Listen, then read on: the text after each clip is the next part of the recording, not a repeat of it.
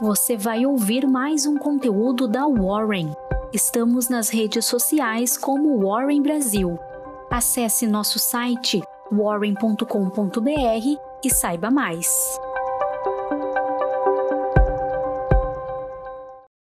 Nos mercados internacionais prevalecem os temores de que a inflação elevada force o Federal Reserve e outros bancos centrais a continuar elevando os juros. Cenário que foi alimentado pela alta recente do petróleo do tipo Brent, que atingiu 123 dólares por barril, a máxima de dois meses. Os contratos futuros de minério de ferro chinês também fecharam o pregão de hoje em alta, atingindo 900 yuanes, ou 135 dólares por tonelada, pela primeira vez em quase seis semanas, e registrando ganho mensal na medida que as esperanças de recuperação de demanda aumentam depois que o Centro Financeiro de Xangai se prepara para uma reabertura após os bloqueios para combater o coronavírus. O gabinete da China anunciou nesta terça-feira um pacote de 33 medidas envolvendo políticas fiscais, financeiras, de investimento, industriais, para reavivar a economia devastada pela pandemia, acrescentando que inspecionará com os governos provinciais a implementação dessas políticas. A agência de estatísticas INS EE informou que a França, a segunda maior economia da zona do euro, contraiu 0,2% nos três meses até março, na comparação com o trimestre anterior. A economia da França encolheu acima do esperado, com os consumidores lutando para lidar com a inflação em alta. Os dados de inflação da zona do euro também foram divulgados e surpreenderam negativamente. Nos 19 países que compartilham o euro, a inflação acelerou para 8,1% em maio, de 7,4% em abril na base anual, superando as expectativas do mercado de 7,7%.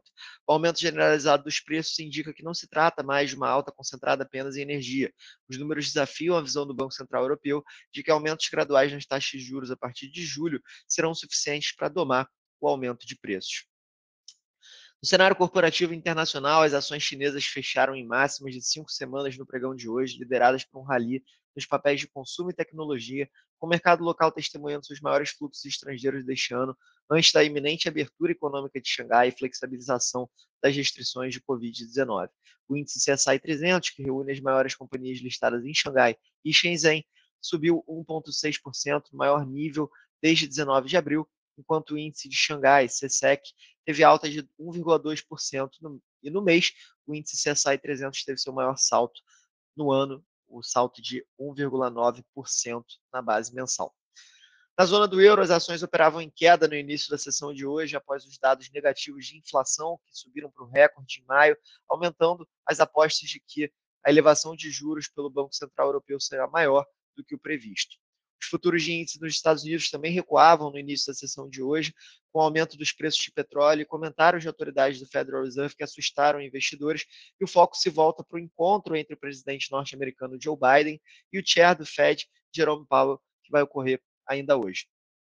No cenário doméstico, falando um pouquinho de política, o presidente do Senado, Rodrigo Pacheco, afirmou ontem que tem o compromisso de colocar em votação um projeto que limita a alíquota do ICMS sobre combustíveis, energia elétrica, gás natural, comunicação e transportes coletivos e garantiu que o projeto não vai ser engavetado. Após uma reunião com os secretários de Fazenda dos estados, Pacheco manifestou a expectativa de que o tema possa ser discutido e que possa ser alcançado um consenso no mês de junho.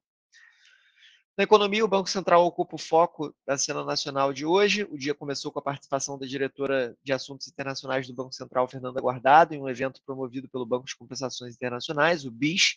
Na ocasião, Guardado afirmou que o impacto do nível baixo de precipitações subtrai cerca de 1,5 pontos percentuais no PIB brasileiro por ano. A diretora disse que apenas em 2021 o índice de chuvas ficou 25% abaixo dos anos anteriores, o que criou uma situação de estresse, principalmente nos preços de energia e de alimentos. Segundo ela, a bandeira tarifária de escassez hídrica que vigorou no país teve influência relevante sobre o desvio da inflação. Às 14 horas, o presidente do Banco Central, Roberto Campos Neto, vai participar de uma audiência pública na Comissão de Direitos de Defesa do Consumidor na Câmara dos Deputados, e suas colocações também podem servir como pistas para o mercado em relação aos próximos movimentos da autoridade monetária.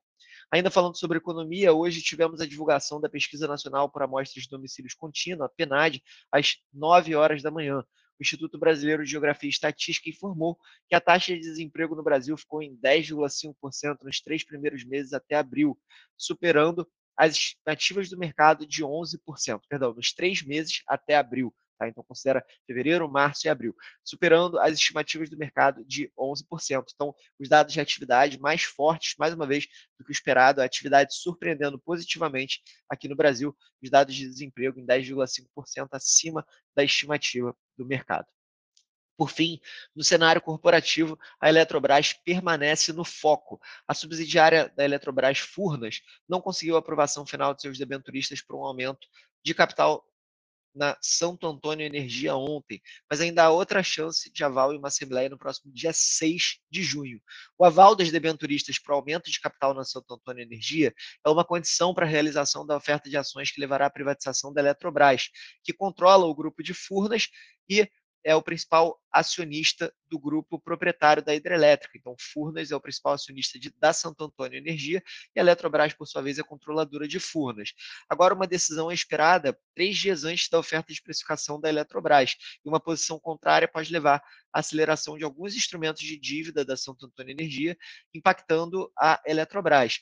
O que aconteceu foi que na semana passada a Eletrobras alertou para a importância desse tema no contexto da sua oferta de capitalização, dizendo que caso não tivesse a aprovação, o endividamento representado pelas debêntures deveria ser declarado antecipadamente vencido, o que causaria um efeito adverso relevante em Furnas na companhia decorrente do inadimplente ou vencimento antecipado cruzado, que é o que a gente chama de cross default no mercado de crédito. E o imbróglio em torno da Santo Antônio Energia, que é responsável pela hidrelétrica de mesmo nome no Rio Madeira, surgiu após uma decisão arbitral desfavorável no início desse ano, que impôs a necessidade de um aporte de 1,58 bilhões de reais por parte dos sócios do empreendimento. É, e, bom, vale ressaltar que, dentre os sócios do, do empreendimento, temos a, a Furnas, que, tem a, que é a controladora da Santo Antônio, com 43%, e os outros acionistas são a antiga Odebrecht, a Nova Honor, com 18,25%, a Caixa FIP Amazônia, com 19,63%, a SAG, que é um veículo da Andrade Gutierrez, com 10,53%, e a CEMIG, com 8,53%. A CEMIG já disse que não vai participar do aumento de capital, e a Andrade Gutierrez e Novo Honor não estariam interessados em acompanhar o aporte também. Então, se nenhum dos sócios acompanhar o aporte, eles teriam sua participação diluída, deixando a Eletrobras, controladora da Madeira Energia, com 72,36% do capital votante e do capital total. E com isso, a Eletrobras teria que consolidar a Madeira Energia no seu balanço, incorporando um empreendimento que tem dívida superior a 19 bilhões de reais.